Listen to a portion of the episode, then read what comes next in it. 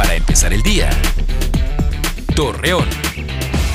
Muy buenos días, viernes 13 de enero le presentamos la información para empezar el día. Con el programa denominado Ahí va el agua, el sistema descentralizado de agua potable y alcantarillado de Gómez Palacio y la coordinación de cultura del agua pretenden visitar escuelas de nivel básico y superior para dar a conocer a los estudiantes la importancia de este recurso tan indispensable.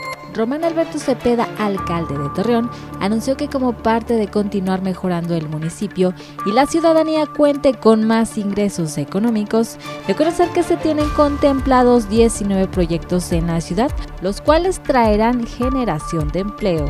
Debido a que en este 2023 ya se tienen registrados tres suicidios, Juan Francisco Ángeles Zapata, vicefiscal en la Laguna de Durango, informó que se reforzarán acciones de atención en la Secretaría de Salud para las familias y con ello evitar más de estos actos.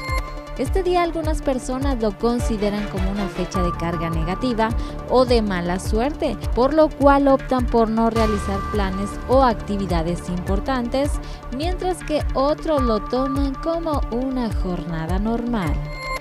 Cielo nublado ha despejado valores mínimos de los 5 con máximos de los 22 a los 26 grados centígrados, pronostica la Comisión Nacional del Agua para hoy y los próximos días en la comarca lagunera.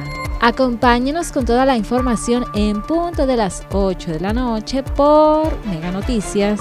Para empezar el día, Torreón.